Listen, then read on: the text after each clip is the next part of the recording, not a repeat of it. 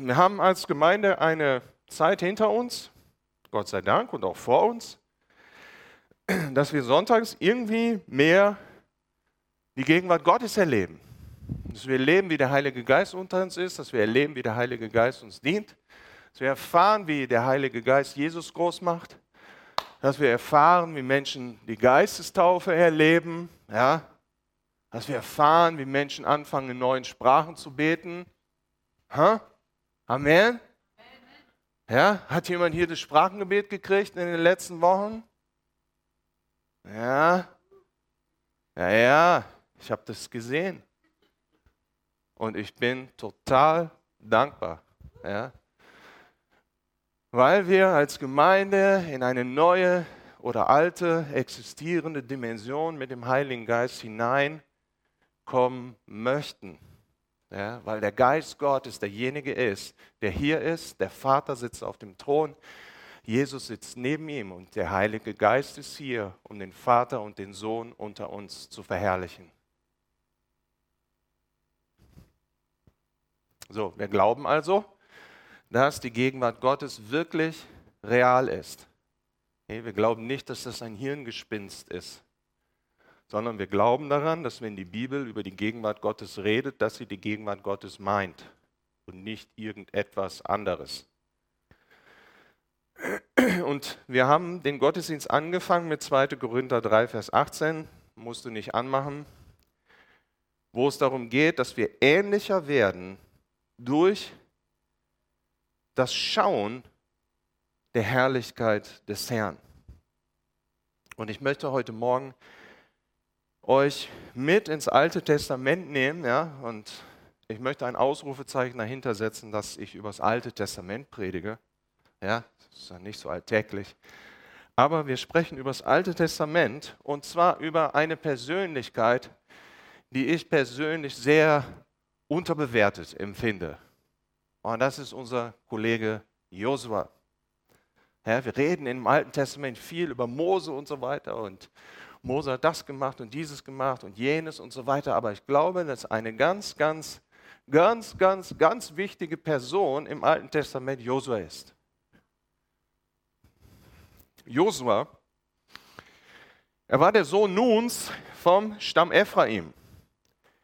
Eigentlich war sein Name früher Hosea, aber er wurde von Mose in Jehoshua umgeändert, was dann zu Josua zusammengezogen wurde. Es ist spannenderweise, also Josua, derselbe Name wie Jesus im Griechischen. Er bedeutet, der Herr ist Rettung. Ja? Du hast also im Alten Testament jemanden, der den Namen trägt, der Herr ist Rettung. Ja, und Hosea, sein vorheriger Name, bedeutet, Gott hat gerettet. Ja, aber sein neuer Name sagt, Gott ist Rettung. Genau wie Jesus. Gott ist Rettung.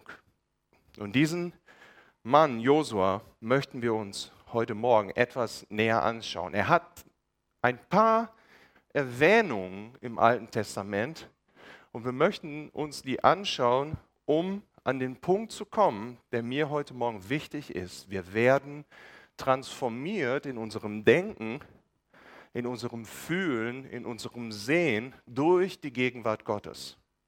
Okay? Die Gegenwart Gottes dient nicht nur dazu, dass du dich irgendwie gut fühlst. Es geht nicht in erster Linie darum, dass du umfällst oder lachst oder weinst oder zitterst oder fliegst oder was weiß ich, was du machst unter der Salbung. Ja? Sondern das ist einfach nur der Ausdruck von dem Wirken Gottes, von dem Wirken, vom Handeln Gottes in deinem Leben.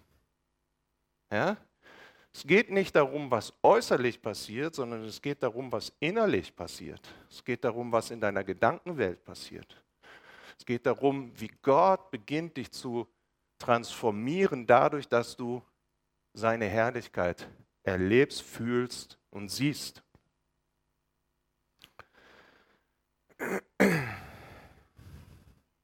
Josua wird das erste Mal erwähnt als er das Heer gegen die Amalekiter führte und diese besiegte, während Moses Hände erhoben waren.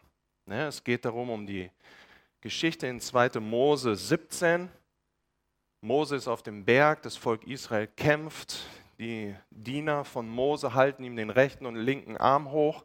Jedes Mal, wenn Mose die Hände erhebt, hat das Volk Israel den Sieg. Und jedes Mal, wenn er schlapp machte, was ja normal ist, ne, es gab ja früher noch nicht Bodybuilding, ne, also er machte schlapp und dann kam, dann siegte, dann äh, verlor das Heer Gottes die Schlacht und in dem Moment, in dem er die Arme wieder zu Gott erhob, hatte das Volk Israel Sieg. Diese Story, okay, da war äh, Josua Heerführer.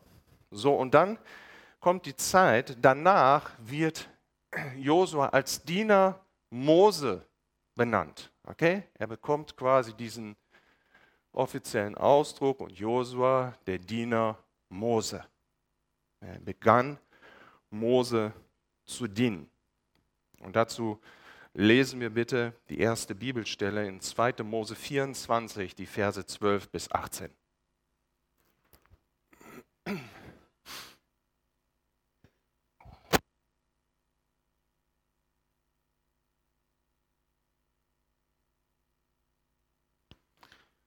Und der Herr sprach zu Mose, komm herauf zu mir auf den Berg und bleib da selbst, dass ich dir gebe die steinernen Tafeln, Gesetz und Gebot, die ich geschrieben habe, um sie zu unterweisen. Da machte sich Mose auf mit seinem Diener Josua. Und Mose stieg auf den Berg Gottes. Aber zu den Ältesten sprach ihr, bleibt hier, bis wer? wir zurückkommen. Okay? Plural, ne? Für alle Grammatikfreunde. Bleibt hier, bis wir zu euch zurückkommen. Siehe, Aaron und Hur sind bei euch. Hat jemand eine Rechtssache, der wende sich an sie. Da nun Mose auf den Berg kam, bedeckte die Wolke den Berg. Und die Herrlichkeit des Herrn ließ sich nieder auf dem Berg Sinai und die Wolke bedeckte ihn sechs Tage und er rief Mose am siebten Tag aus der Wolke. Ach so, es geht weiter. Und die Herrlichkeit des Herrn war anzusehen wie ein verzehrendes Feuer auf dem Gipfel des Berges vor den Augen der Israeliten. Und Mose ging mitten in die Wolke hinein und stieg auf den Berg und blieb auf dem Berge 40 Tage und 40 Nächte. So, Hand aufs Herz. Wusstest du, dass Josua dabei war? Hand aufs Herz.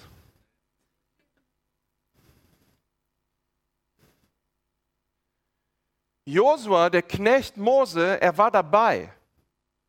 Ja, er war dabei, als Mose auf den Berg Gottes stieg. Den Berg Sinai, wenn ich mich nicht vertue. Ich glaube, er heißt auch Horeb, beides. Er war dabei, als Mose in die Herrlichkeit in die Wolke der Herrlichkeit ging. Josua war dabei. Ja, das ist etwas, was wir gerne überlesen. Ne, wir denken, ja, Mose war da oben und so weiter und dann ist der Mose wieder zurückgekommen. Nein, Josua, er war dabei.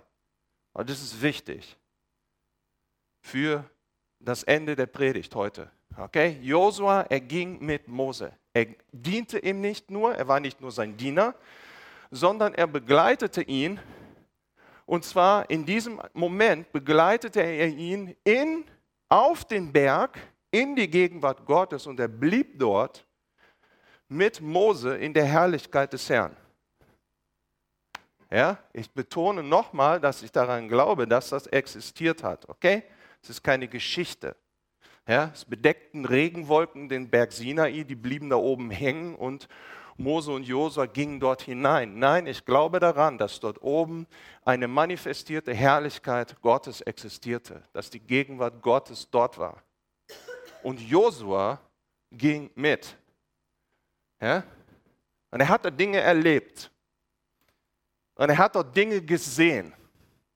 Und er hat dort Dinge beobachtet. Und er hat gesehen, wie Gott die steinernen Tafeln beschrieben hat und sie Mose ausgehändigt hat. Das hat er gesehen, er war dabei. Ja, und er war auch dort oben und sie waren dort oben 40 Tage und 40 Nächte. Ich bin ein relativ pragmatischer Mensch. Ne? Ist auf jeden Fall fantasietechnisch. Was haben die denn da eigentlich gegessen?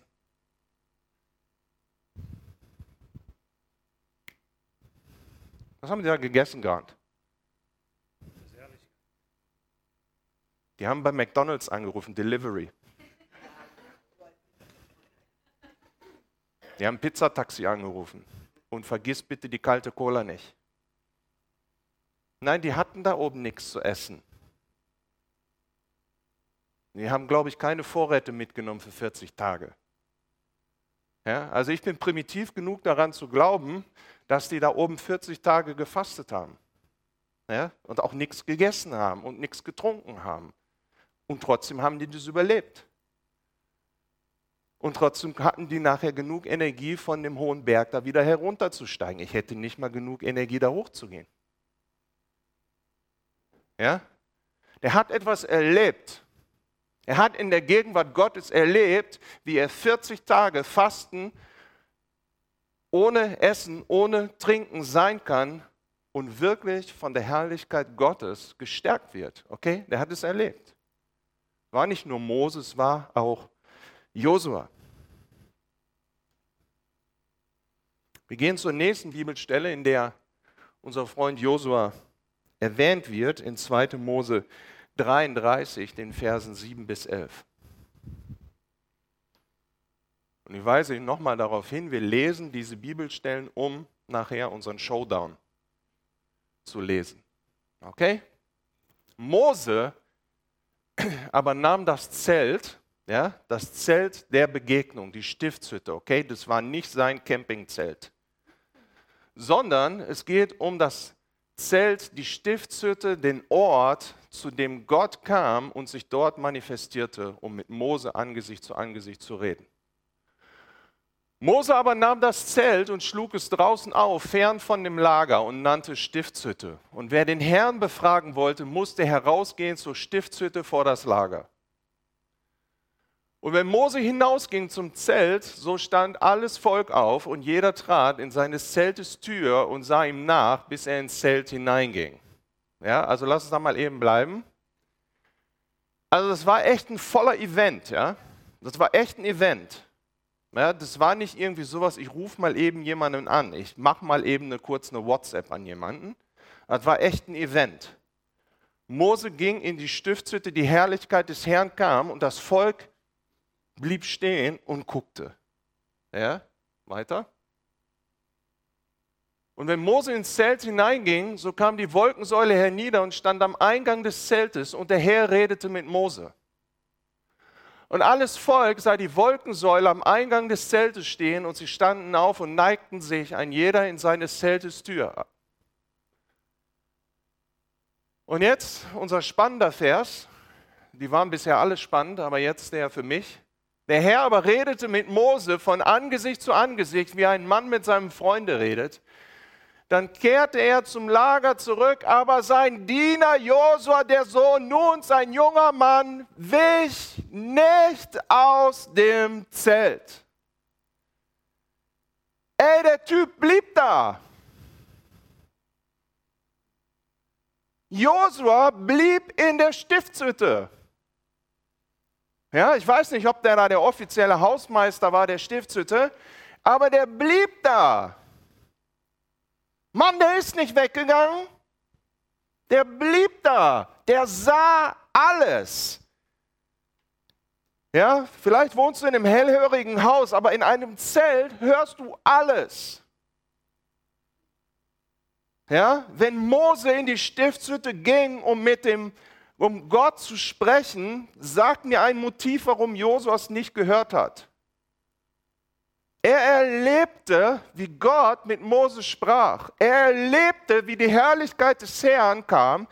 Er erlebte, wie die Herrlichkeit des Herrn kam und er da drin war, in dieser Herrlichkeit, Eine Herrlichkeit, die die anderen Israeliten dazu bewegte, sich in ihren Zelten niederzuknien und Gott anzubeten.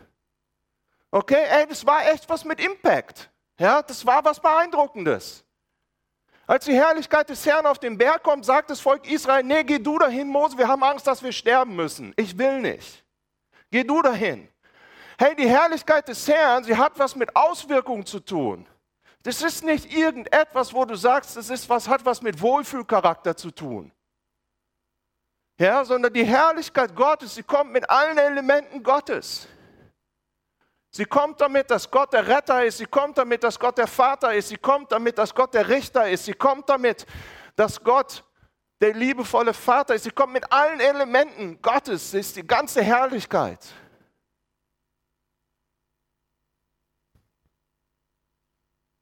Und ich persönlich habe Schwierigkeiten damit, wenn Menschen mir erzählen, Jesus war in meinem Zimmer und dann habe ich 20 Minuten mit dem gesprochen dann bin ich Pizza essen gegangen. Ich kann es nicht nachvollziehen. Ich verstehe es nicht. Du kannst sagen, ja, weil du es nicht erlebt hast. Kann sein.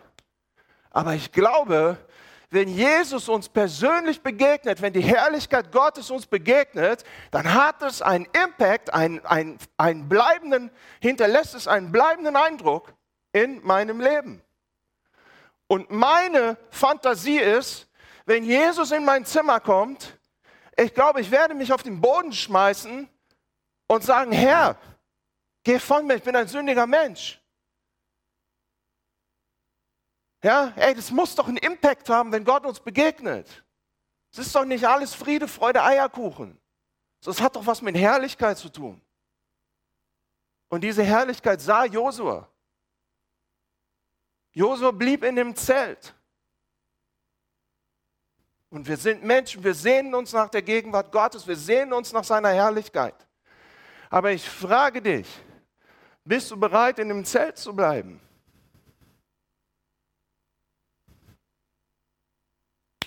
Das hat was mit Langeweile zu tun.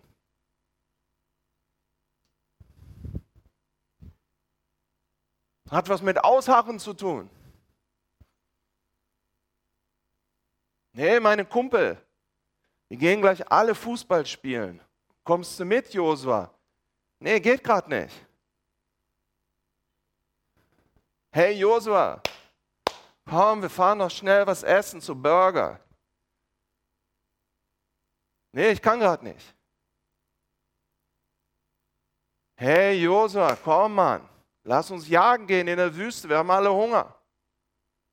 Nee, ich kann gerade nicht. Unser Leben als Christen, es hat etwas mit Ausharren zu tun. Es hat etwas mit Beständigkeit zu tun. Es hat etwas mit Dranbleiben zu tun.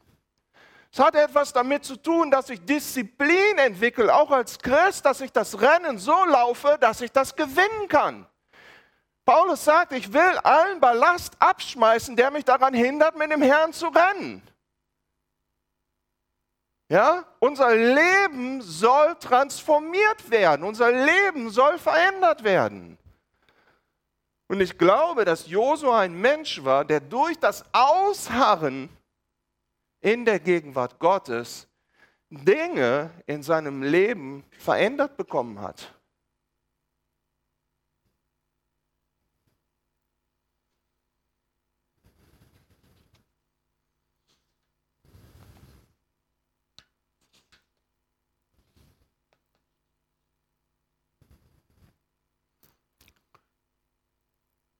Die nächste Bibelstelle, die uns im Alten Testament widerfährt oder wieder, also klar dargelegt wird, ist die Berufung der zwölf Kundschafter. Ja? Schon mal gehört? Zwölf Kundschafter. Ja? Schon mal gehört? Muss ich die Geschichte wiederholen? Aha. Also, Gott beruft zwölf Männer, Mose, um das verheißene Land auszukundschaften. Okay, es geht um die Einnahme von dem verheißenen Land. Es geht darum, dass der Jordan überquert wird. Okay? Der Jordan hat eine große prophetische Bedeutung. Okay? Und in diesem Moment beruft Mose zwölf Kundschafter. Und teterete, teterete, einer von ihnen ist Josua. Komisch, ne? So, der Mann ist also dabei, der vorher Mose gedient hat. Ja, wenn ich über Jüngerschaft sprechen würde, würde ich auf diesen Punkt rumreiten, tue ich aber nicht. Sondern es geht uns heute um die Gegenwart Gottes.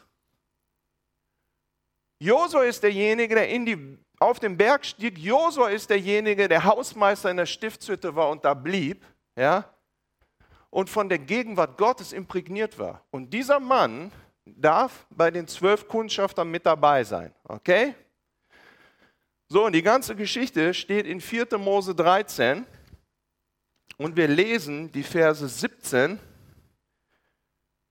bis 4. Mose 14, Vers 10. Also Übersetzer, bitte schlagt die Bibel auf, wenn ihr eine habt. Das könnte sehr intensiv werden. Okay, achso, ihr habt die hier vorne.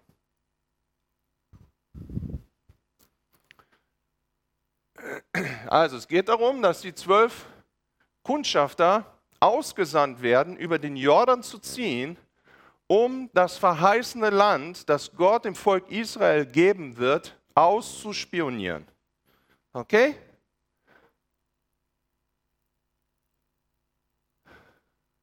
Als sie nun Mose aussandte, das Land Kanaan zu erkunden, sprach er zu ihnen, zieht da hinauf ins Südland und geht auf das Gebirge.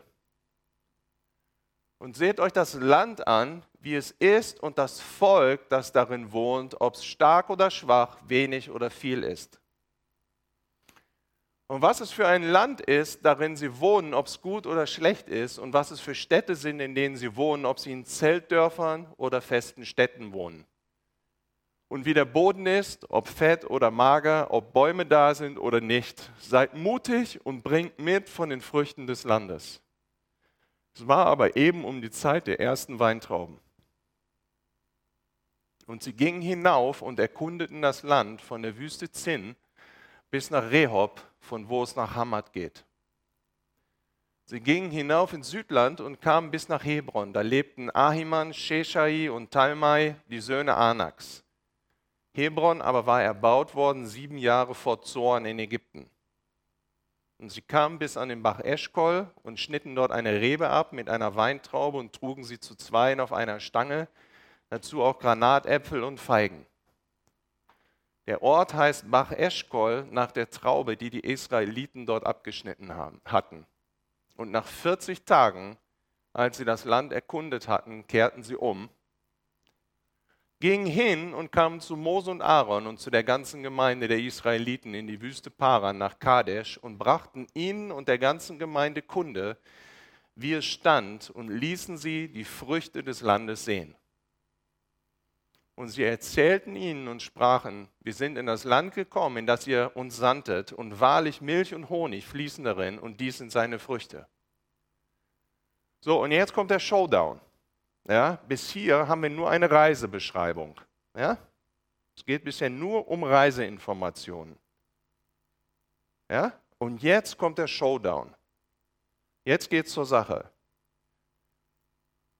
Jetzt kommt nämlich die Interpretation der Reise. Ne?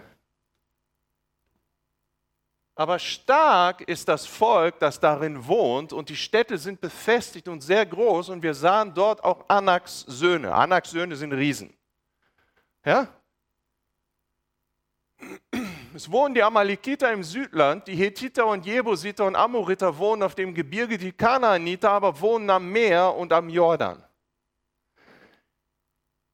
Kaleb aber brachte das Volk vor Mose zum Schweigen und sprach, Lasst uns hinaufziehen und das Land einnehmen, denn wir können es überwältigen.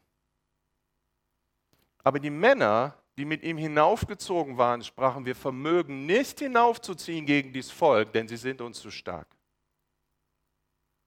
Und sie brachten über das Land, das sie erkundet hatten, ein böses Gerücht auf unter den Israeliten und sprachen, das Land, durch das wir gegangen sind, um es zu erkunden, frisst seine Bewohner.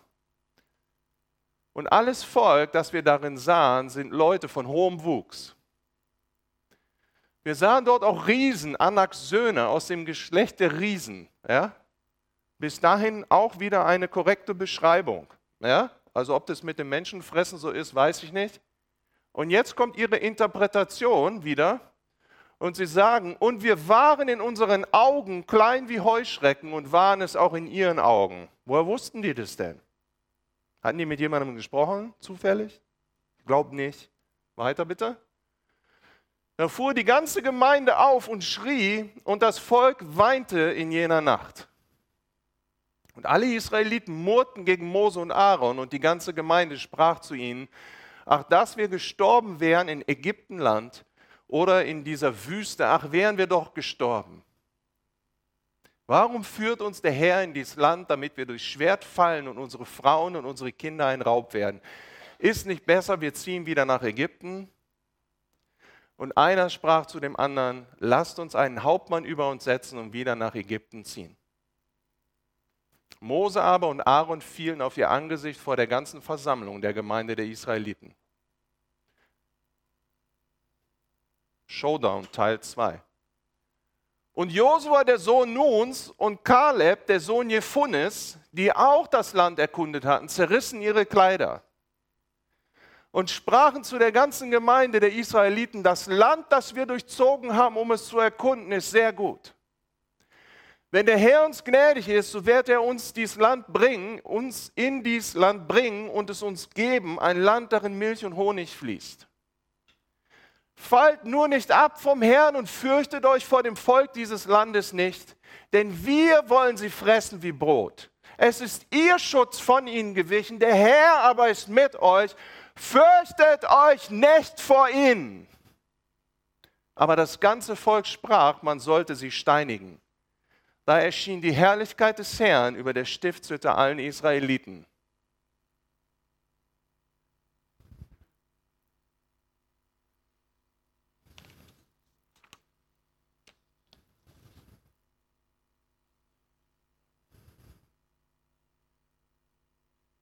Das ist der große Showdown. Über Kaleb weiß ich leider nichts aber wir konnten etwas lesen über Josua.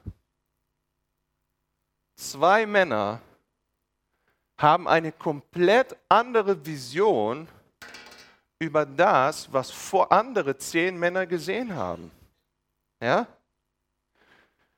Alle zwölf gehören zu dem Volk Israel, das in Ägypten geboren wurde, okay?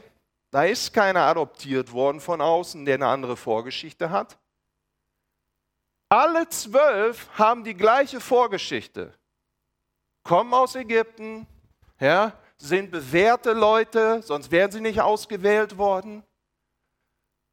Ja, alle zwölf haben die gleiche Geschichte. Alle zwölf gehen an den gleichen Ort. Und zehn von denen kommen zu einer völlig anderen Interpretation als die zwei. Und ich frage dich, warum?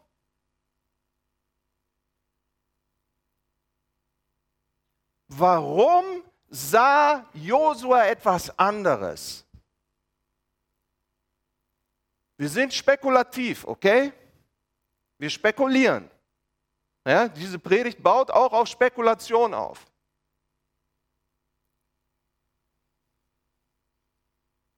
Warum sagte Josua, wir werden sie fressen wie Brot?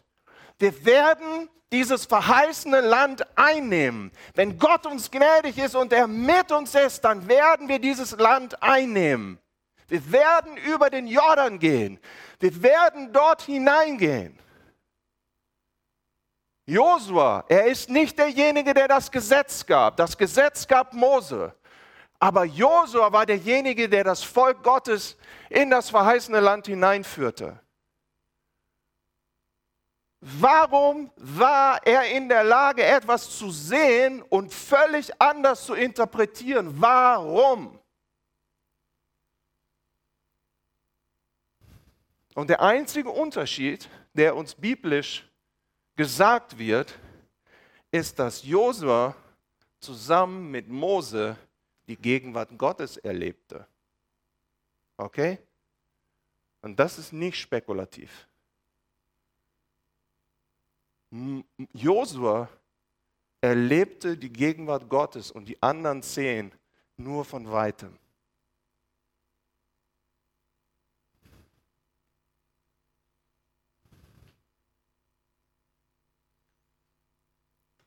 Und meine Interpretation und mein Verständnis von der Gegenwart Gottes ist, und mein, das, was ich erlebt habe, ist, dass die Gegenwart Gottes etwas so Signifikantes ist, dass uns die Gegenwart Gottes prägt in unserem Denken und in unserem Fühlen und in unserem Handeln, auch ohne dass du das weißt. Ja? Die Gegenwart Gottes, sie verändert dich dass du sehen kannst, wie Gott sieht. Dass du mit den Augen Gottes auf eine Situation gucken kannst, ohne dass dich die äußeren Umstände zerdrücken. Die Gegenwart Gottes ist das Beeindruckendste, was es überhaupt gibt. Ich habe es schon 500 Mal erzählt und ich erzähle es euch zum 501. Mal als ich auf der Intensivstation lag und die Gegenwart Gottes kam und ich weinte vor Glück, ich weinte vor Glück, nicht vor Trauer. Ich weinte vor Glück, weil ich dachte, jetzt sterbe ich. Das ist das Krasseste, was ich in meinem ganzen Leben erfahren habe.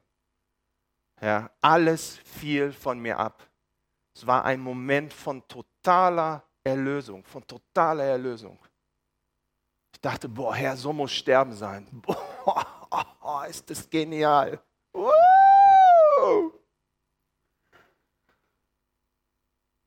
Und dann überlegt man, ja, die Kinder sind eigentlich noch zu jung, dass der Papa stirbt. Und ich sagte, Herr, wenn das Sterben ist, oh, ist das genial. Let's do it. Und ich verspreche dir, der größte Tag deines Lebens wird sein, wenn du stirbst mit Jesus. Ohne Jesus wirst du ein großes Problem haben. Aber wenn du mit Jesus stirbst, wird der größte Tag deines Lebens der Tag sein, an dem du stirbst. Es wird der genialste Tag deines Lebens werden. Warum? Weil die Gegenwart Gottes genial ist. Gegenwart Gottes, sie ist einfach göttlich.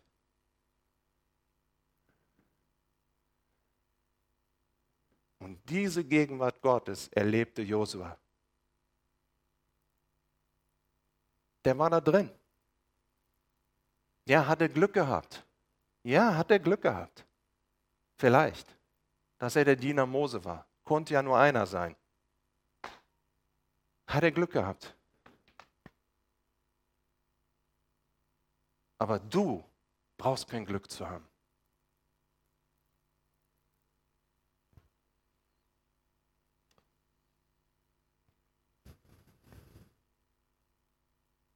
Warum lieferte Josua eine völlig andere Wahrnehmung als die anderen Kundschafter?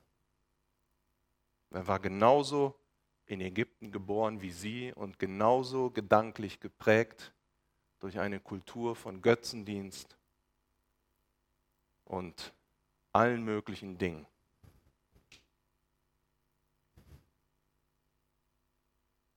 Vierte Mose 27, die Verse 18 bis 20 geben uns noch eine Information über Josua.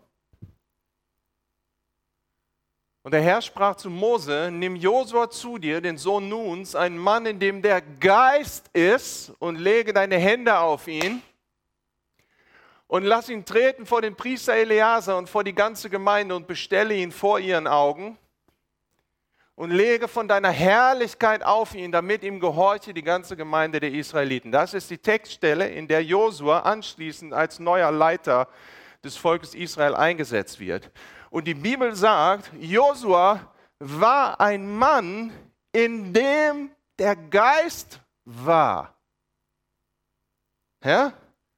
Das gab es nicht im Alten Testament. Ich weiß auch nicht, ob da jetzt wirklich in steht oder auf. Normalerweise gehst du davon aus, dass der Geist Gottes durch bestimmte Positionen und Berufungen im Alten Testament auf Menschen ist, aber nicht in. Ja? So, es gab bestimmte Positionen im Alten Testament, da hattest du zum Beispiel dann die Gabe der Prophetie. Das war einfach dabei. Ne? Du wurdest eingesetzt als und dann kam der Geist Gottes auf und du konntest prophetisch reden. Aber die Bibel sagt hier auf jeden Fall, Josua war ein Mensch, in dem der Geist Gottes war. Oder von mir aus auch auf dem der Geist Gottes war. Ich will da nicht drauf herumreiten. Aber der Junge hatte etwas zu tun mit dem Geist Gottes. Und ich frage dich, warum er und nicht die anderen? Warum wird von ihm gesagt, dass der Geist Gottes in ihm ist und nicht in den anderen? Zu Kaleb habe ich keine Information. Josua, er war in der Gegenwart Gottes und er hatte den Geist Gottes.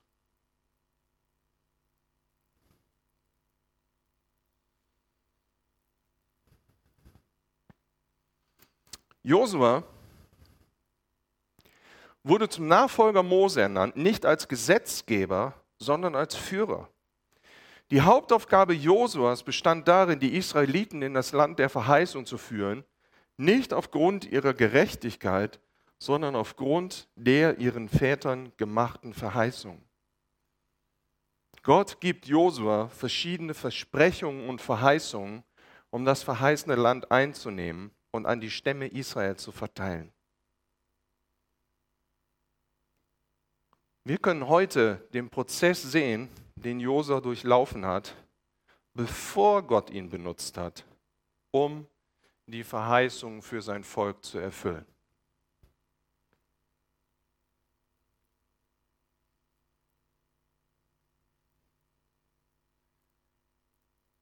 Wir sehen Josua, wie er anschließend benutzt wird, wie er derjenige ist, der das Volk Israel durch den Jordan führt. Ja, hochgradig prophetische Geschichte. Ja, Josua führt das Volk Israel durch den Jordan. Er führt das Volk Israel in das verheißene Land. Okay? Aber wir müssen in diesem ganzen Leben von Josua den Zeitplan Gottes berücksichtigen. Okay? Es geht in unserem Leben um Prozesse ja, ob dir das schmeckt oder nicht. Es geht um Zeit. Ja, es geht um Zeiten. Ja. Wir haben Apostelgeschichte 3 gelesen. Tut Buße und es kommt die gute Zeit des Herrn mit seiner Herrlichkeit. Ja? Wie ich letzte Woche gelernt habe, Kairos. Kairos heißt es und nicht Kairos. Ja, der gute, gnädige Zeitabschnitt Gottes im Gegensatz zu Kronos, der Zeit, die einfach läuft. Und Prozesse in deinem Leben, die haben etwas mit Zeit zu tun. Guck auch mal eben nach draußen. Okay, dann können wir wieder alle nach vorne gucken, bitte. Es geht um Zeitabschnitte in deinem Leben. Und diese Zeitabschnitte, sie laufen daraus hinaus, darauf hinaus, dass Gott die Verheißungen, die er dir gegeben hat, erfüllen kann, aber zu seinem Zeitpunkt, weil du vorbereitet werden musst. Ja? Jesus, der hat dreieinhalb Jahre in Menschen investiert, Tag ein, Tag aus damit diese Jünger anschließend unter der Kraft des Heiligen Geistes hinausgehen können, um diese ganze Welt zu verändern. Und ich verspreche dir, Petrus, unser geliebtes Großmaul, wäre sicher schon gerne vorher unterwegs gewesen. Herr, Petrus war der, der mit dem Schwert, boah, lass mal draufhauen.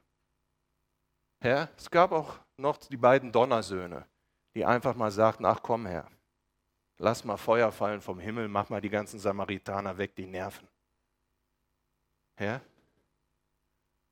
Und Gott sagte, nee, nee, nee, nee, nee, dreieinhalb Jahre laufen, laufen, laufen. Mit Jesus also. Ja?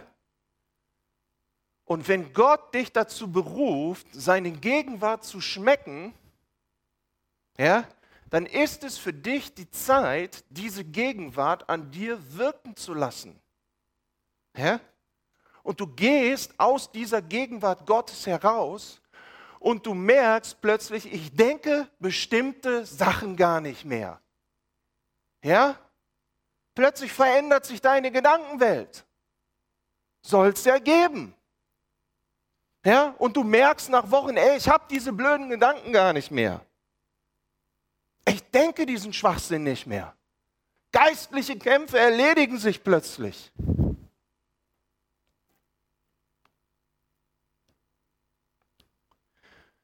Du verbringst Zeit mit dem Herrn im Wort, im Gebet, in der Gemeinde, in deinem Zimmer, egal wo. Ja, du betest in Sprachen.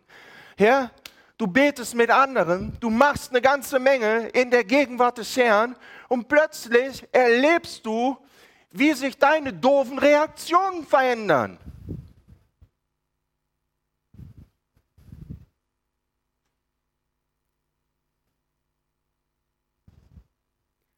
Mir hat mal jemand gesagt, weißt du was, Thomas? Nachdem du geheiratet hast, bist du so ein toller Mensch geworden.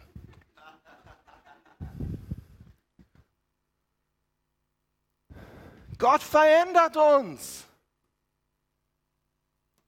Auch durch Beziehungen. Sind nicht dazu berufen, hier wie der einsame Wolf über diesen Planeten zu laufen. Gott benutzt Menschen, um uns zu schleifen. Und plötzlich verändert die Gegenwart Gottes dich und du kannst deinen Ehemann oder deine Ehefrau oder deine Kinder einfach plötzlich anders behandeln. Du hast plötzlich mehr Geduld und du weißt gar nicht, wo das herkommt. Und es kommt aus der Gegenwart Gottes. Friede, Freude. Nee. Friede, Freude, Geduld, Freundlichkeit, Güte, Treue, Sanftmut, Selbstbeherrschung. Die Frucht des Geistes.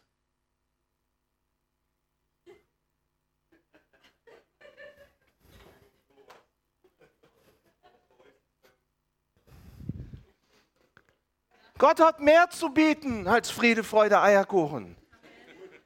Gott hat das komplette Paket. Er nennt es Frucht des Geistes. Und es wächst in dir in dem Moment, in dem du die Gegenwart Gottes erlebst. Und in dem Zeit in der Gegenwart Gottes verbringst.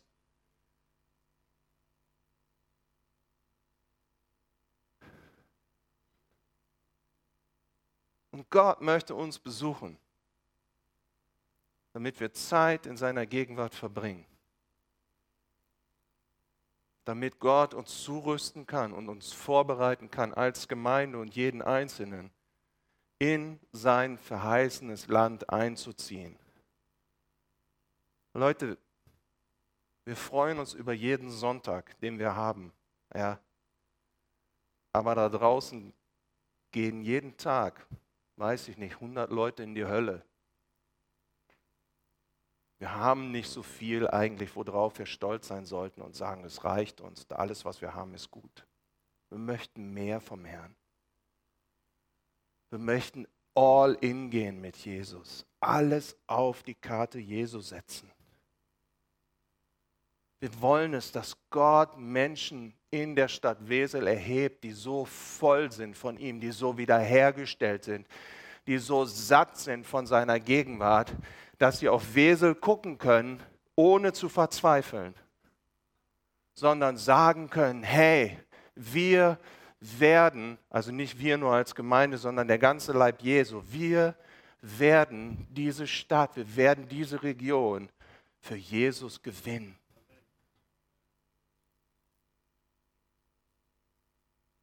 Und dafür musst du imprägniert werden hier. Weil du 30, 40, 50 Jahre lang andere Erfahrungen gemacht hast, die genau das Gegenteil dir eingehämmert haben.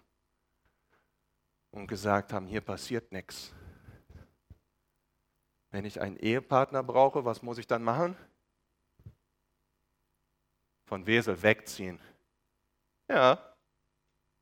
Wenn ich Arbeit brauche, was muss ich machen? Von Wesel wegziehen. Wenn ich eine ordentliche Gemeinde erleben will, was muss ich machen? In Wesel bleiben. Danke, Gabi. Ja.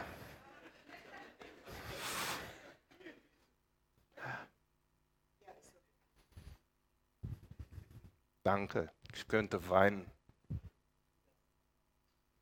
Nicht jetzt.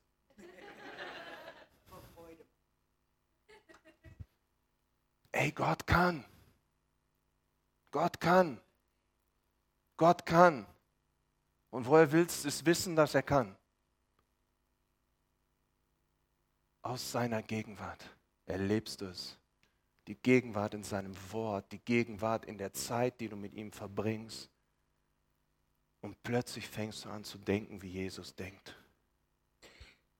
Und plötzlich fängst du an, mit den Augen Jesu zu sehen und nicht mehr Dinge nach dem Fleisch zu beurteilen, wie Paulus sagt, sondern nach dem Geist.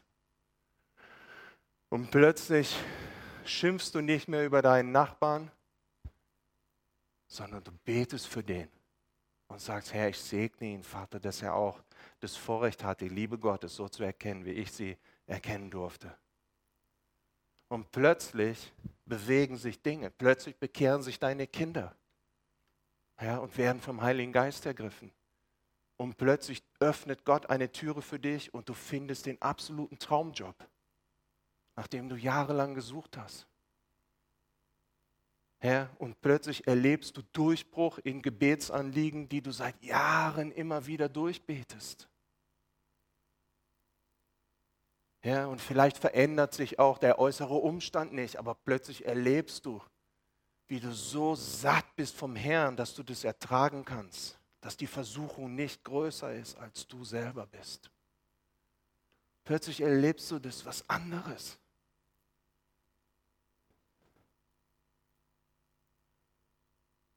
Ich habe die Tage gehört von einer Frau, ich weiß gar nicht mehr, wer das war. Ich kriege den Kontext nicht mehr zusammen. Sie bekehrte sich. Und ihr Mann sah, dass sie anders war. Und er hat sich noch nicht bekehrt, der Mann, aber er sah plötzlich und sagte, hey, okay, irgendwas ist anders geworden in deinem Leben.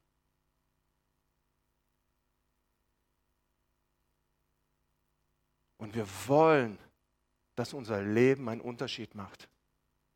Die Bibel sagt, die Menschen, die Schöpfung, sie wartet darauf, dass die Kinder Gottes offenbar werden. Sie lechzt danach. Die Bibel sagt, Menschen, ich höre auf, die Menschen haben Geschmack von Ewigkeit in ihrem Herzen. Das ist das, was die Bibel sagt. Sie suchen etwas, weil sie wissen, dass es über den Tod hinaus Dinge gibt und du bist die Antwort. Aber du musst vorbereitet werden durch die Kraft des Heiligen Geistes. Du musst vorbereitet sein durch die Gegenwart Gottes. 2. Korinther 3, Vers 18. Ich höre auf. Josua hat vielleicht Glück gehabt. Ja, oder vielleicht war er vorherbestimmt, je nachdem, ob du Calvinist bist oder nicht. Ja, aber du brauchst kein Glück. Du hast Jesus. Denn aufgrund von Jesus ist uns der Weg zum Thron freigemacht. Der Vorhang ist zerrissen. Ja, wir alle sehen mit unverhülltem Gesicht die Herrlichkeit des Herrn. Wir sehen sie wie in einem Spiegel und indem wir das Ebenbild des Herrn anschauen, wird unser ganzes Wesen so umgestaltet, dass wir ihm immer ähnlicher werden und immer mehr Anteil an seiner Herrlichkeit bekommen. Diese Umgestaltung ist das Werk des Herrn, sie ist das Werk seines Geistes. Wow. Möchte ich etwas anderes nach meiner Errettung? Nee. Nutze diese Freiheit, die du hast. Es ist deine Verantwortung, die Gegenwart Gottes zu suchen. Es ist deine Verantwortung, wie Josua in der Stiftshütte zu bleiben. Es ist deine Verantwortung, zu sehen, wo dein Prozess steht und was du vor dem Herrn brauchst. Und ich sage dir, es ist wichtig genug, dass du vielleicht mit zwei Minuten anfängst, wo du einfach sagst, Herr, okay, ich setze mich in deine Gegenwart, Herr. Ich bitte dich darum, dass du kommst und mir jetzt echt dienst und mich einfach imprägnierst und mich füllst mit deinem Heiligen Geist. Dass du es zwei Minuten machst oder eine. Und Dinge werden anfangen in deinem Leben sich zu verändern. Dinge werden anfangen zu geschehen und Dinge werden transformiert durch den Heiligen Geist in deinem Leben. Vater, wir danken dir, Herr, dass du uns durch Jesus Christus den Weg zu deinem Thron freigemacht hast. Herr, dass wir im Glauben jederzeit vor den Thron deiner Herrlichkeit treten dürfen. Wir danken dir dafür, Herr, dass es dein Plan ist, dass deine wunderbare Gegenwart uns transformiert und wir imprägniert werden und verändert werden in unserem Denken. Vater, wir möchten Menschen sein wie Josua und Kaleb, Vater, die auf Dinge sehen können mit deinen Augen, die auf Umstände schauen können, Vater, und dein, deine Gedanken haben und so handeln können, wie du bist. Vater, wir danken dir dafür. Du, Heiliger Geist, transformierst unser Wesen. Wir danken dir dafür, Vater, dass das unsere Kindschaft als Kinder Gottes nicht in Frage stellt, aber dass du mehr in uns hast, Vater, dass du mehr für uns hast als nur die Erlösung, sondern dass du möchtest, dass wir diejenigen sind, Herr, die dein Reich hier auf der Erde widerspiegeln. Vater, wir bitten dich darum, wir laden dich ein, Heiliger Geist, mit deiner wunderbaren Gegenwart, dass du dich mehr manifestierst unter uns, dass du mehr Jesus groß machst, dass du uns mehr imprägnierst, dass du uns mehr transformierst, dass du uns mehr Autorität gibst, dass du uns mehr die Gaben deines, des Heiligen Geistes zur Verfügung stellst. Wir brauchen dich so sehr, Heiliger Geist, unter uns. Wir brauchen dich. Ich brauche dich. Ich brauche dich, Jesus, jeden Tag. Ich brauche dich. Herr, wir wollen Licht sein und Salz sein in dieser Welt. Und dafür brauchen wir deine Transformation. Herr, wir wünschen uns, dass du uns diese Kraft, diese Taufe des Feuers Gottes gibst, Herr, damit wir hinausgehen können, um deine Zeugen zu sein, bis ans Ende der Welt. Wir danken dir dafür, Herr, dass wir in diese Gegenwart Gottes kommen dürfen, weil du aber unser Vater bist.